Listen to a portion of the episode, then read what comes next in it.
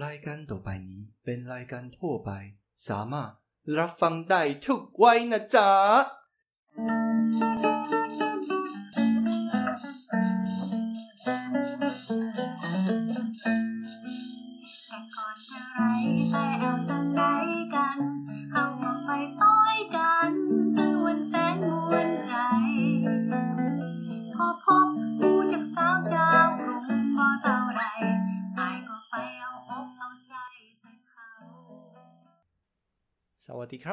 大家好我是碎念王张母士。萨迪卡我是扮鬼瑞奇王欢迎收听今天的太太我还要。今天又到了我们旋转的文青旋转的文青青青青对我们就会我们就是会找一个就是比较有一点点呃带有思考性质的主题这样。对就是有一点悬又不会太悬。对。那那个台大是不是有一个哲学系？很哲学的东西才叫文青？所以我们今天要来聊，也没有到那么深啦。嗯、我们今天聊聊文青吗？不啊，我们今天不是聊文青，我们今天聊这个文青的主题是。隔阂是不是很哲学？大家先不要打字，你有办法直接写出来隔阂怎么写吗？隔阂，隔是隔开的隔，猜是那和嘞？和应该是一个门下面一个亥，对，就是有够难写，所以啦，隔阂这件事情通常都是很难解的，对啊。但是我觉得你看哦，隔阂。我觉得隔隔开，那第二个字我就可以，我我就按照字面上来看，它就是一道门把人分内外，就是一个隔阂的意思。对啊，老死不相往来这样子，嗯，就是隔阂。然后我觉得它呃，另外一种说法就是有点像代沟，代沟其实也算是隔阂的一种。我我觉得它对它算是其中一种，但它不能包括全部，因为。刚要讲这个题目之前，我有想到一件事，可是我不知道这算不算隔阂。嘿，最近很红的棉花事件，就是花嘴巴说不要，嗯、心里却想要。对，这样算隔阂吗？就是、那叫心口不一。就是啊，不行，我我我我要支持什么什么棉，但是我又要想买 Nike 之类的。对，对这样算隔阂吗？我觉得那还好，那个不算。哦、对，那个只是。那个身体想的跟身体做出来的不一样，像心里想的跟身身体做出来的不一样，我觉得那还好。但是隔阂通常我觉得应该是两个不同群体之间，针对某个特定议题，我觉得这些这两个群体他可能很百分之九十是有共识的，但是有百分之十他们就是两个完完全全不一样，两个完全不同的方向。哦，这样就跟我想的又不一样。我原本以为要那个。两个大国对于一个小国的争执之类的，哦，其实那也不算，那不算隔阂，那叫抢夺，好吗？好了，那为什么呢？为什么呢？因为啊，前一阵子大家应该有听过一首歌叫《游览车》，嗯哼，然后呢，我们听了以后，我们都觉得，靠，这是什么神秘的歌曲？哎、欸，我觉得这不是没有隔阂啊，因为从老的到年轻的都一律认为它就是一个很特别的一首歌啊。没有，我觉得是因为我们在同温层。但是有一群人觉得这首歌很好听，因为他唱出来的感觉就是我朋友会唱的啊。我跟我朋友游览的时候，他在车上都是点这种歌啊，他唱出来就是这样啊，很屁嘞！我之前带团，阿公阿妈唱台语歌，不会唱这种歌，对他们来讲根本就超高难度，因为他没有任何的旋律跟音准可言，他完全是即兴发挥。你请。主唱人唱十次，他十次肯定唱的都完全不一样。对啊，这就是我朋友啊，我朋友就是都这样唱啊。哦，对，所以我觉得，你看，像你这样就是一个比较严重的隔阂，就是你就是会完完全否定对方，你会完全否定对方有一个世界，他们的世界存在。对，那这是一个严重的隔阂，因为你根本就不想去了解，你也不知道那一个世界。哦，就例如韩国瑜。伽老师的世界，对，韩国瑜伽老师跟我们有时候，哎，不要这么说，我跟你讲，关于，所以，呃，我们刚刚讲的那个啊，可能是对于像说，呃，听歌或或是对于偶像的一些一些有一些认知上的差异而产生的隔阂。Uh huh. 那政治上，我觉得现在的隔阂，大家的隔阂越来越多，而且我觉得台湾的隔阂越来越严重，对。对，就是嗯，就是会很除了很多颜色以外，很多颜色又有更多不一样的颜色，比如说有些它什么非呃不是蓝绿，它超越蓝绿什么红白红白。那另外还有那种就是我那天呢在网络上看到有人就说，呃嗯某白色党呢，他们就是超越蓝绿，他们已经接近了白色，白色就是呃纯洁的力量，什么颜色都可以接纳。Oh my god！对，但我就觉得下面就有人讲说，对啊，就资源回收啊，什么颜色都可以回。对对对对对，然后啊，呃，像像我之前还有听说，像政治上面有一种有一种人，他会说蓝绿一样烂。哦，对对，然后呢，呃，我之前听的那个时候是呃，好像是警大的老师叫沈、嗯、沈博阳沈老师，他们针对一些假议题有有做过一些调查。他就说呢，有一种人他都会讲着说蓝绿一样烂，嗯，然后这种人呢、啊，就是受假讯息操控的几率更高。对，就是可能发个早安图，他就转发了。对对对对对，之类的。非洲只要过一分钟，就过了六十秒。对对对，对，对，对，之类的。对，然后像说，呃，我其实在，在在一些社团里面呢、啊，其实我我我有加入是呃比较比较绿的社团，哦、但是。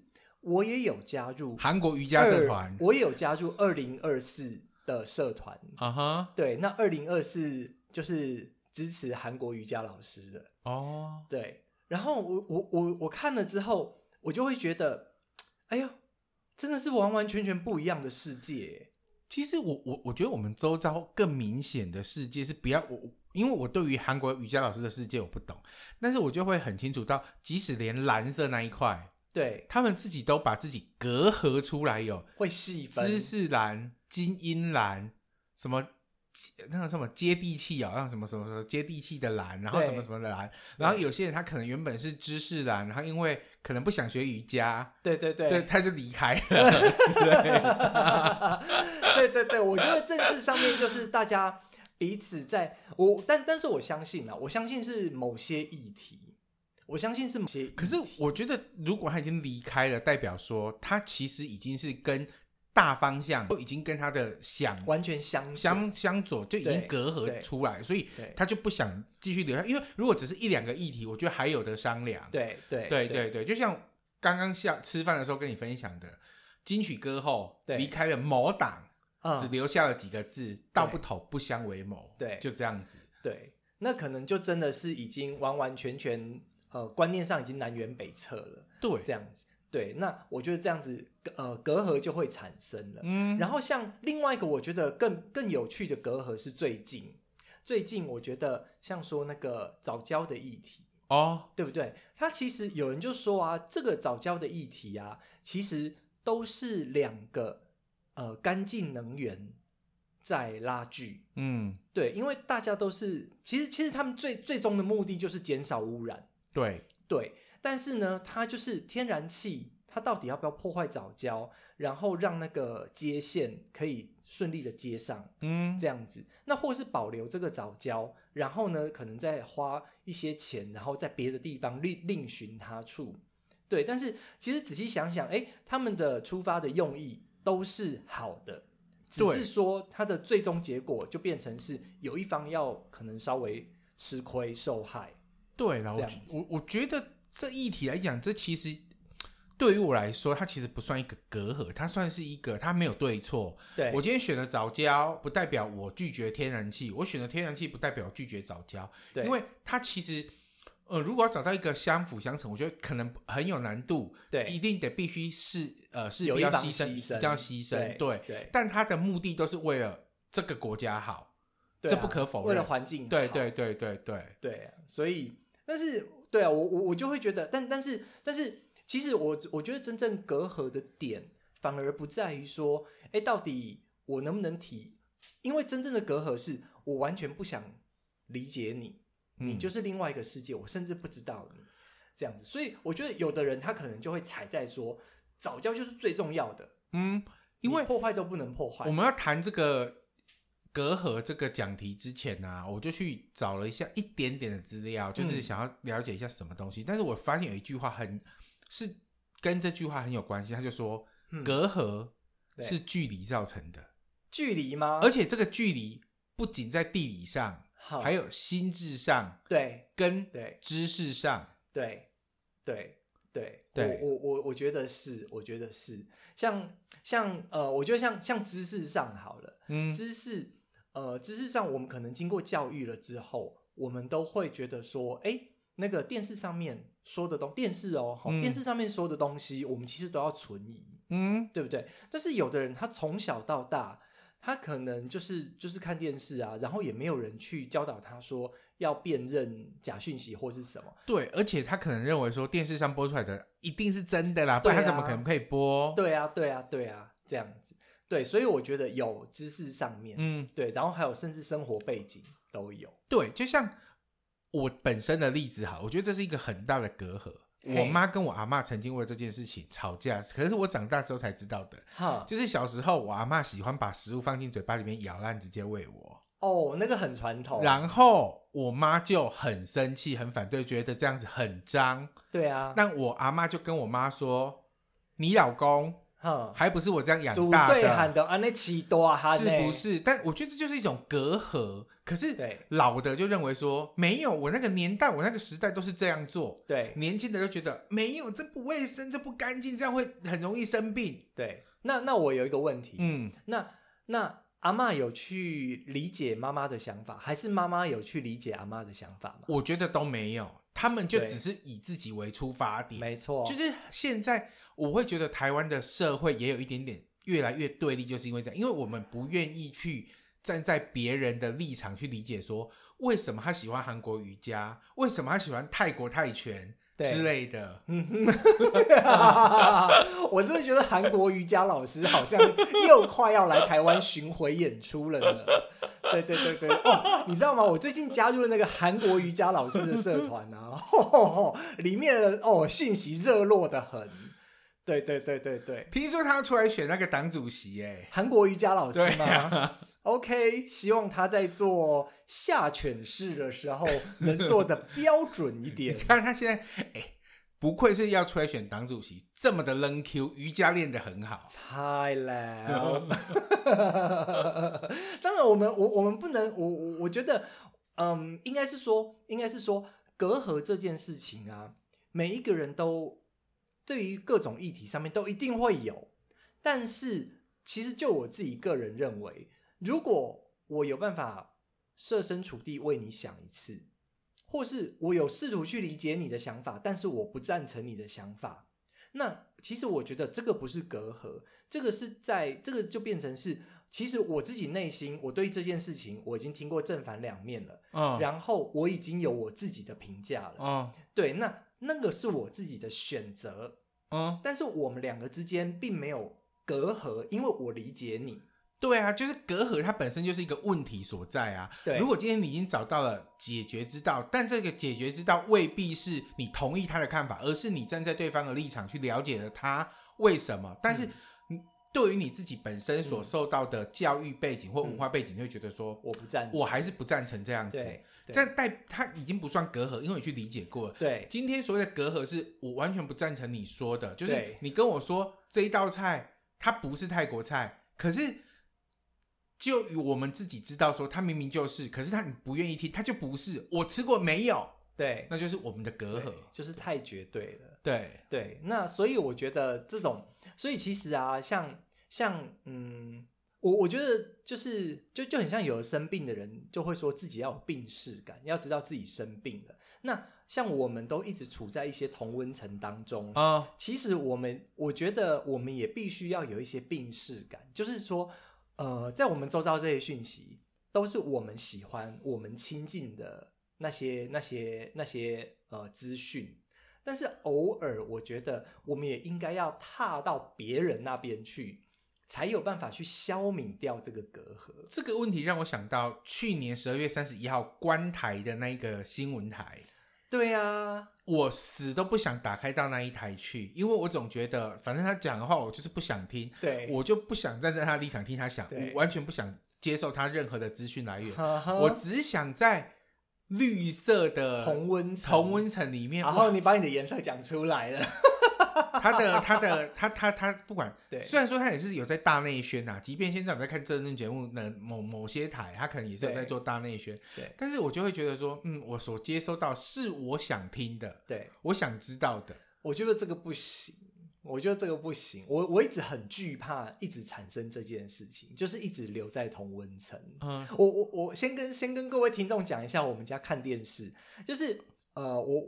呃，就是我们吃饭的时候啊，晚上吃饭的时候都会配着电视一起看。Uh huh. 好，然后呢，呃，就是之前呢、啊，就是一直政治上面，尤其是总统大选那一阵子啊，好、uh huh. 那大家吵得很火热。那其实我们家的，我跟 Ricky 的立场其实都是一致的，我们是比较偏绿的，嗯，所以我们都会看，可能像说像三立。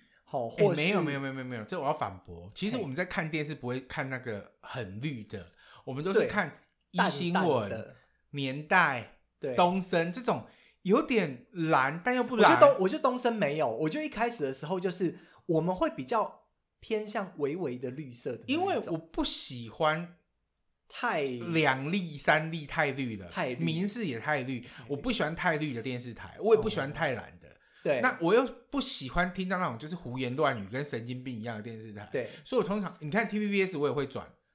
那我觉得那是后期，没有没有早期我就会转，因为他们播的新闻不会，尤其 TVBS 跟东森。不是不是，你要让我交，你要让我交代。Uh huh, uh huh. 我跟你讲，之前我们好，你你说看一电视嘛，吼，或者是那个年代年代嘛，对不对？他们可能就是呃稍微。只有一点点颜色这样子而已，好、啊，但是偶尔会偏蓝、偏蓝、偏绿这样子。那后来呢？我有印象，我就跟你说，不行，我们不能一直处在同温层。啊、我们每天看这种，就是它会有一种自我增强的效应。嗯，就是我们会觉得说，哇，现在声势大好啦，或者是什么哦，得票率一定冲到最高啊什么的。没有，我觉得那些都是毒药。对，然后我就跟 Ricky 说。不行，我我我们之后要看一点偏向另外一边颜色的，偏向蓝色的，对，这样我们才能平衡报道。我们不能尽相信那些绿色的，但是也不能完完全全否定掉啊蓝色的那些、嗯、那些报道。所以后来我们就转了转，原本我想说，我们就来下猛一点的药。我我在想说，我们都吃饭，我们都看中天啊，这样子，结果。Ricky 他好像看了几秒钟吧，我就饭饭吃不下，对对对，他又饭吃不下了。然后我就说，哇，这个药实在是药效太强，每天就一直看韩国瑜伽老师在台湾巡回，整个通通吃不下饭。对对对对对啊，所以它是一个宗教，对对对，那是一个宗教。然后呢，那个我就跟 Ricky 在协调下的结果，就说 OK，可能稍微懒一点点的，可能像说东森，或是最多就是 TVBS。就是这样，对，这已经是极限了。对，但我我觉得这两台啊，他们即使在播报政治新闻上有他们的立场，但是他们，我觉得很多社会新闻啊，很多一些国际新闻也会报，嗯、但是中差他基本上他没有任何的国际新闻可言，他国际新闻就是围围着韩国瑜伽老师啊，今天把脚放到头上去，然后用双膝跪在地上走路，对，之类或爬树或爬树，哦，对，对，这个都很或者到那个。淹水的地方，用手舀起水来闻一下，只差没有，百毒不侵，只差没有喝下去。哦、对，这就是一些韩国特殊的教那个知识啊，这个我可能比较不懂。各位韩国的朋友，真是很抱歉，但是我真的觉得韩国的瑜伽老师，韩国瑜伽老师真的很厉害。对对对对对对对，所以，但但是我就觉得，我我就觉得说，哎，有有时候我其实会会尽量想要让自己的心情跟想法。就是我会特别会去转换心情说，说其实韩国瑜伽老师也不错啊。他爬到树上，其实你你要说他作秀吗？但是哪一个哪一个政治哪一个政治人物会这样做？或是说，诶，我我我我有时候设身处地想，我如果是大概六六十岁七十岁那样子年纪的人，嗯，其实我以前都会看官员有一点类似这样作秀式的表演。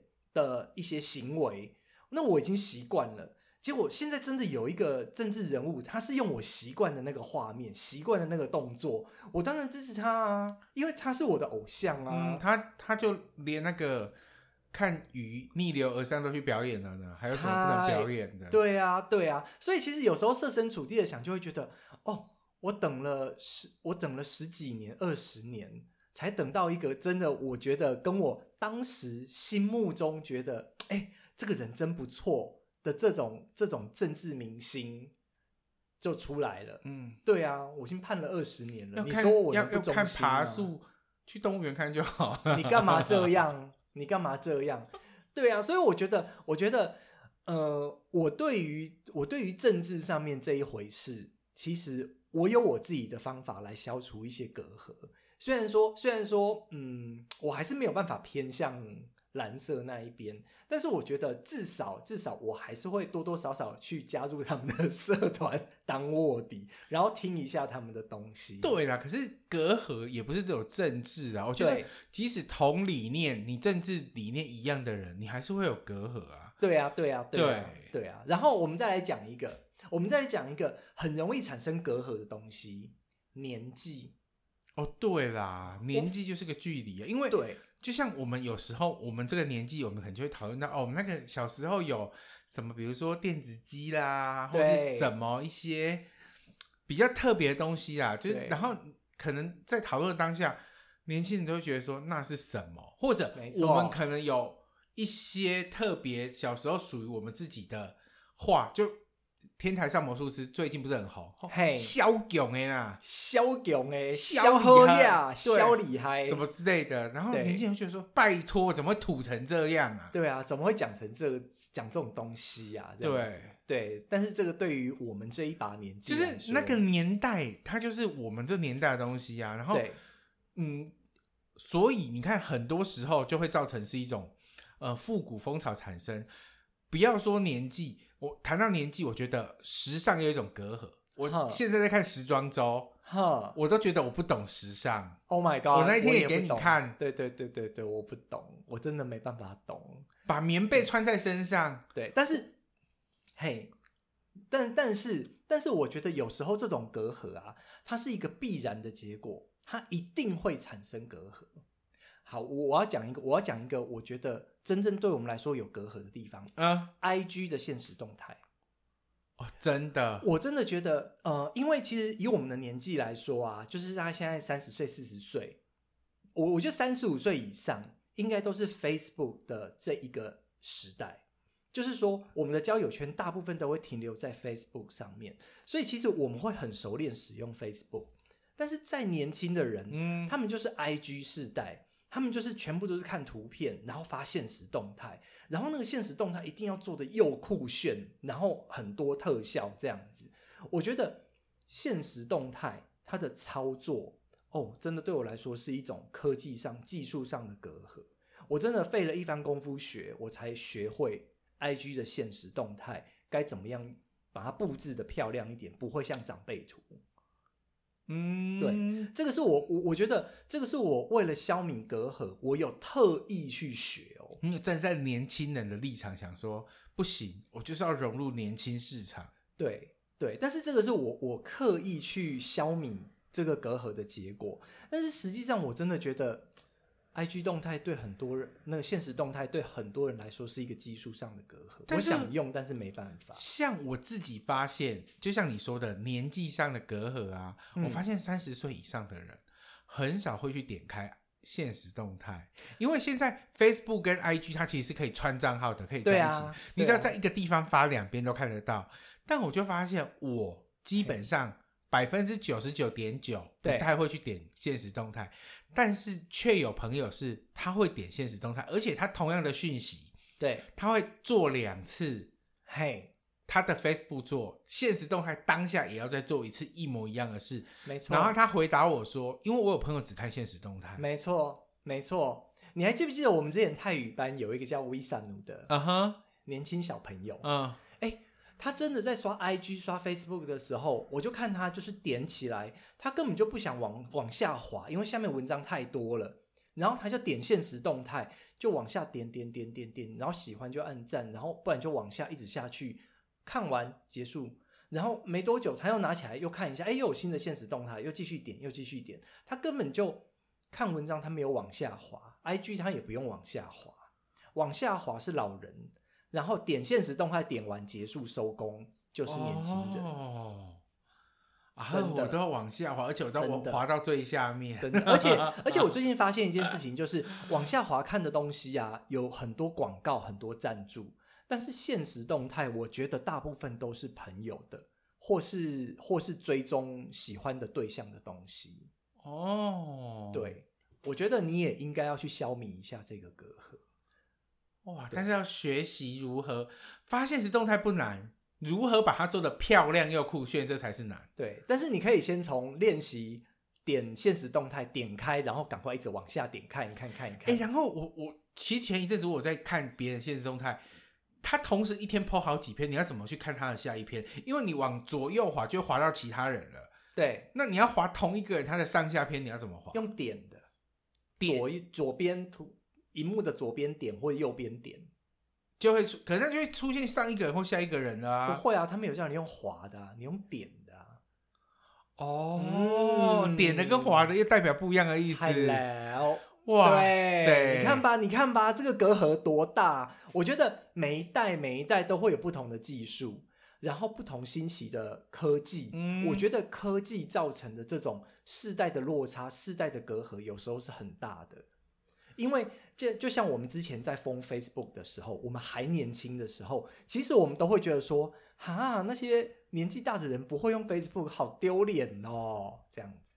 没有我跟你讲，这我觉得每一个年代都这样。像是那时候手机刚出，智慧型手机刚出来，对你有智慧型手机跟一般的手机就是一种隔阂，哈，都什么年代了还在用这种手机？对啊，对啊。然后那时候 BB Call 跟那个手机刚出来的时候，对对。你有没有扣机号码？没有，黑我们现在大哥大，我们现在都是那种黑金刚了，谁在跟你 BB Call？对对对。对，我觉得有有时候这样子的隔阂啊，它是一种，它是一种你不可抗力的，啊，你没有办法拒绝的，因为它科技的巨轮就这样子碾压过来，要么你就是跳上这个巨轮，跟着它一起走下去，然后一直去学新的东西，那不然就是停在原地，然后看远远看着那个巨轮就滚过去，这样子，对。哇，对，很难，人生很难，真的，所以对。我觉得人就是要一直去学东西。对。然后有些人他可能就是停留在他已经觉得我仗势着我就是已经学够了，或者说我可能是一个很厉害的人，对我很有家世背景，或者我很有社会地位，对我说的一定就是对的。但其实我觉得这就造成隔阂的产生了，。而且他没有病视感，对啊，对他他不知道，他没有发现说时代已经往下走了。对，嗯，其实其实有时候在职场上很多都会这样啊，有时候那种在职场上面的老屁股啊，然后有时候就是说，哎，我们来用这个新的技术好了，这个技术可以解决掉我们一些问题，然后那些人就说不用啊，为什么？我以前就怎么样怎么样怎么样，这个就是这样就好啦，你没有办法可以解决的啊。然后我就觉得说，嗯，好吧，反正你他也不知道，他真的不知道，对，隔阂就在这边。对啦，对其实这让我想到，就是连不爱做问题，也就是一个隔阂。嗯，老人就觉得不爱做就是要给老人做。你干嘛这样？你这样一竿子打翻一条船的老人，哎、有些人我我也快老人了。有些人都觉得没有啊，因为我觉得博爱就是给需要的人，不是老人哦。对但是很多老人就觉得博爱就是给老人做的。对啊，因为你看他们以前就是觉得说这种位置就是让给老人啊有有时候是刻板印象啦，有时候是刻板印象，它并不是一个隔阂。对，他的刻板印象就是说，哦，这个位置是老人。那男生女生算隔阂吗？哎，在需要的时候就男女同工同酬同工，在不需要的时候说、哦，我女生我比较没有力气耶，你帮我搬那叫双标。哦。对啊，对啊，对啊，我觉得主要的隔阂都还是说我我根本就不知道另外这个世界那个世界存在。嗯，对对对，那其实我觉得我们能做的事情就是，我们尽量去收集资料，然后看有什么地方是我们未曾涉足过的。这样一讲，我又想到天台上的魔术师，哎，他说什么？我就觉得 Nolly 嘿，跟他家里就是有隔阂。有，所以他们彼此才不能互相去了解，造成后面他到底是去九十九楼了，还是跟日本的爱人走了？对对，这就不知道。但是我会觉得说，这是因为隔阂。小不点跟他家里也是，你一直在暴雷，我不晓得怎么收拾。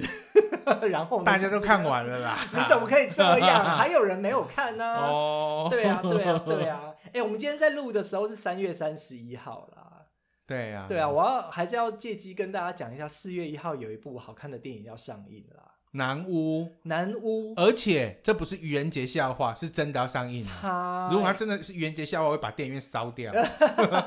就是那个是马来西亚的导演张吉安，对，然后他就是做了很多田野调查，然后把他们自己家乡的一些特别的故事，哎，据说是真人真事，真人真事改编。对，而且我有参加过那个呃张导演他的线上分享，对线上分享，然后他真的有很仔细的去介绍说，他拍的那一幕，因为在他们家乡有某个仪式，或是有某个习俗，嗯，所以他把它做成这样子的意象。好，又回到隔阂，据说这部片回到马来西亚被大剪了十几刀，对，这就是马来西亚政府跟。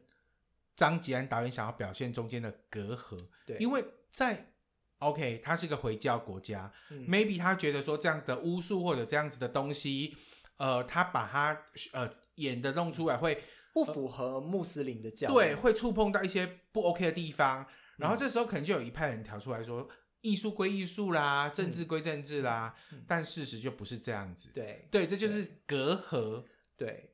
我是希望说，还是希望说，马来西亚政府能好好的理解这部片，好好的理解说，呃，为什么当地会有当地的信仰、当地的习俗，而不是一味的用用某个比较呃专就是专一的那种教条，然后来限制所有的一些创作。他就是不想理解、不想知道才，才才才会有隔阂。就像隔壁国家也一样啊，菜鸟。对啊，他就觉得我。就不允许你们抗议，不管你们抗议什么，我就是不准你们抗议。啊，我就不想去理解你们抗议什么，反正你抗议什么就是不对的。对，这就是隔阂，年轻人跟老屁股那一群人的隔阂。对对，对啊，有时候也是无能为力啦。但是我觉得至少至少我们可以从自身做起，或是说，就是我们嗯、呃，重点是保持开放的心胸。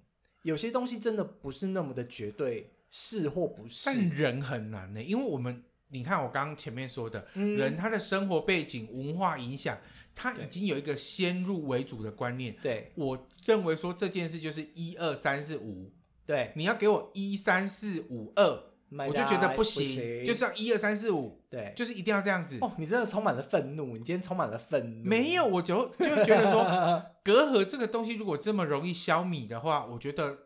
就世界上就是世界和平了，嗯，就是我就可以去选万国小姐之类的。哦，那有一个重点，最后一定要问，uh-huh, 这是重点中的重点。嗯，uh，你觉得我们两个夫妇之间有没有隔阂？一定有啊，因为我们的背景什么不一样，对于每一件事情一定都有一不同想法。但是重点，我们有互相了解吗？有，真的吗？因为我们真的，因为我觉得两个人想要一起走下去，一定会去。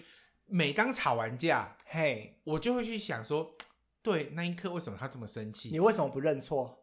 没有哎、欸，我会去想说，为什么他当下那一刻是这么生气的？嗯，是不是他真的很在乎某个字眼，或是某个不 OK 的行为？对啊，你都会骂我说对粉丝不好，你对粉丝最好了，超好的。对对对，好啦，对啊，都是你。重点就是，我就会去想，可是你看哦，如果今天，如果你看，如果你是韩国瑜伽老师的粉丝，对，跟把左脚放到头上，跟韩国瑜伽老师。教蔡英文老师的粉丝，嗯，那你就会觉得说，我就是不想去理解你，你也不想理解我啊，反正你在你的世界，我在我的世界，嗯，对不对？残不高，最不老，你过你的阴阳路，我过我的阳关道，是这样子吗？为什么是阴阳路？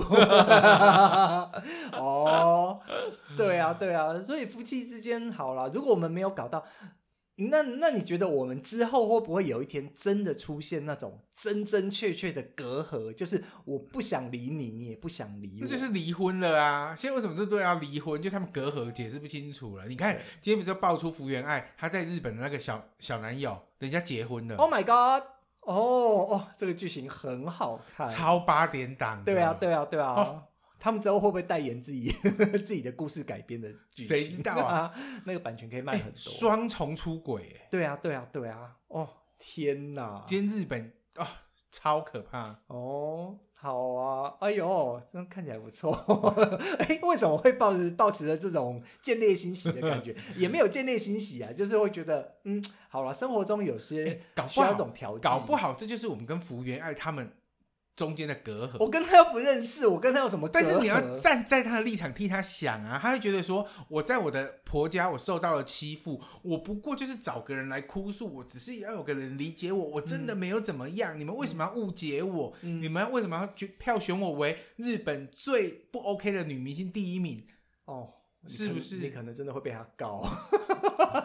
我现在说的都是事实，干嘛被他告？好啦，都是这些都是揭露自新闻，好不好？对啊，但是我就觉得说这隔阂，如果今天有一个人，嗯，那叫什么换位思想吗？对，换位，呃，对对对，换位思考一下，对之类的，就是如果把自己放到一个位置去想，说为什么他今天会这样做？嗯、或许你对这件事情的看法就不一样，就会不一样。我觉得，嗯，忧郁症也是一样。忧郁症，哎，怎么了？等一下，哦，这个要很小心说哦。我知道，我知道，我只是说，很多人某某大明星说，忧郁症就是因为不知足。对啊，或者就我，我无法同意。忧郁症就是因为怎么样怎么样？其实，如果你换位思考，去站在他的立场，因为就是你没有得忧郁症，所以你只觉得忧郁症的人他不知足，但事实上并不然。忧郁症不是这么简单，不是你表面上看到那么肤浅。对，对你一定要去深入去陪伴。而而且听说很多连心理临床治疗师都没办法去说服的，那我会觉得说，啊、一般人根本也没有资格去批评他们，你就是只能多陪伴他一点点，然后就是多鼓励他，嗯、或许有用没有用不知道，但是我觉得至少在这一块上，我们能当朋友就是这样子帮他而已。你现在是在做一些卫教宣导，就对？没有，因为最近这件事也很有名啊。哦，好了，你不用，你这个不用再延伸出去了，哦、这个已经延伸。哦、我真的觉得你今天，你今天就是八卦大爆料啊！我们要讲这文青的东西，怎么会爆料成超文青隔阂？这就是他跟粉丝的隔阂。对，是是是是是，但是还还是要考虑。我我觉得在讲隔阂，真正有隔阂这件事情，还是要考虑到主客之间是不是真的无法互相理解。如果已经互相理解了，或是说对方彼此都认知对方的那一个踩的点的立场，那其实我觉得就不算隔阂，那个只是一个价值观上的选择。好，那我问你，对我有一个真实的案例。来，我之前在旅行社带团的时候，铺马西就跟客人讲，客人哦，客人这不算争执，这是两个人的立场相左。对，客人就说，嗯。呃，为什么是先上汤而不是先上饭？嗯哼，我们都先习惯先吃饭再后喝汤。嗯，可是导游就说，哦，我们这边的习惯是先喝汤再吃饭，对你的胃可能会比较健康，因为热热进去啊，然后怎么样？你而且你饭会吃的比较少，对身体也比较好。对，可你说不行，我就的习惯，台湾人比较健康，就是要先吃饭才喝汤。对，那算隔阂吗？不算。为什么？因为你已经听他说完了，你已经知道他的立场了。但是两个人立场都。不能互相去体谅哦，他只是不能互相体谅。我我不赞成你的意见，嗯，而且今天我有决定权，我要做我做的事情，这是我的选择。但是我已经知道你的立场。那我好，那我，我其实觉得这不算格。那我们在选举期间，我们也听了很多韩国瑜伽老师的说法啦，对，但我们不能接受，我们不能接受啊。那那也不算隔阂啊，因为我们有去理试着理解他。对啊，在高雄挖石油，盖爱情摩天轮。对啊，我们有去试着理解。对，只是我们觉得那是天方夜谭之类的而已。对对，那那我会觉得这这就不算隔阂啊。这其实不算隔阂，但是对我来说，我认为这是隔阂啊，就是因为我不认同他，所以我就觉得说不认同就等于隔阂。所以在你的立场，你觉得不认同不等于不隔阂？我其实我要一直说。以我的立场来说，嗯，我觉得这种已经互相理解状况的，它就不算隔阂。但是我要跟你强调的是，这是以我的立场来说，嗯，对。所以其实我觉得，我们刚刚这样子争论之下，我虽然认为说，哦，你讲的那个不是啊，但是问题是，其实，其实我觉得那是以我自己的观念来讲，啊，对。所以我们两个刚刚这样子的交谈，并没有任何的隔阂，包括我们谈的话题。也没有任何的隔阂，因为我们都知道我们彼此在想什么啊。Uh, 对，但是我要讲的是那种韩国瑜伽老师的社团，而且是私密社团。嗯，你根本就不知道那个世界的存在，因为那个那个姿势比较特别，所以对那个东西很特别。对，然后我们甚至根本就无法理解。对，然后就是这个是一个真正的隔阂。但是当我今天踏进去了，我今天去听他们讲什么东西了，我觉得我有足够的资讯来做出选择，那我觉得这个已经不算隔阂了。所以我觉得啦，台湾有一些特殊宗教，我们不理解的，那其实也算是我们跟他的隔阂。对，除非我们踏进去，但是我们都觉得他们是邪教。对对，而且我也不想理解他们，嗯、所以这个隔阂就会一直下去。哦、对，好不好？所以我觉得还是还是一样啊，就是你呃，就是不知道的东西你可以问，那。不知道的东西，如果不会危及生命，不会危及他人，那你就可以去试看看，去听看看。我觉得不用试看看了，去听就好了。对，不要去试。对，真的。对。然后我我觉得另外一个重点就是，当你在否定一件事情的时候，你要先想一下，是不是真的都是这样？你要换位思考。对对，像我之前遇到很有有同事，他每次跟我说：“你这样不对啊，你这样不对啊。”然后讲了很多次之后，我就觉得你讲的都是屁。我这么做明明就把问题解掉了，你还说不对？所以其实我觉得要在否要下否定之前，真的先好好去看看对方的立场，去想想对方的观点，这样子。对，但我觉得我们都可以讲，但人真的是自私的，他他已经有这个想法了，他其实会呃抓住自己的这个想法，对，大概百分之九十，对，他顶多只能接受你十趴，就是啊。好吧，因为你是很重要的人，我就接受你那十趴吧。对，那今天如果是下属对员工，对，你员工再怎么厉害，嗯，老长官对于老板对员工，长官对员工，对，老板就认为说你就是个屁，我是付你薪水的，嗯、你再怎么样有一个行销，你再怎么强，你弄了这个出来，即便你可以帮公司赚好几百万，但老板他就是不想行动，他觉得说、啊、我这样就可以，我就是这样子，我一个月可以赚十万，我干嘛？你是不是在抱怨业主？没有我。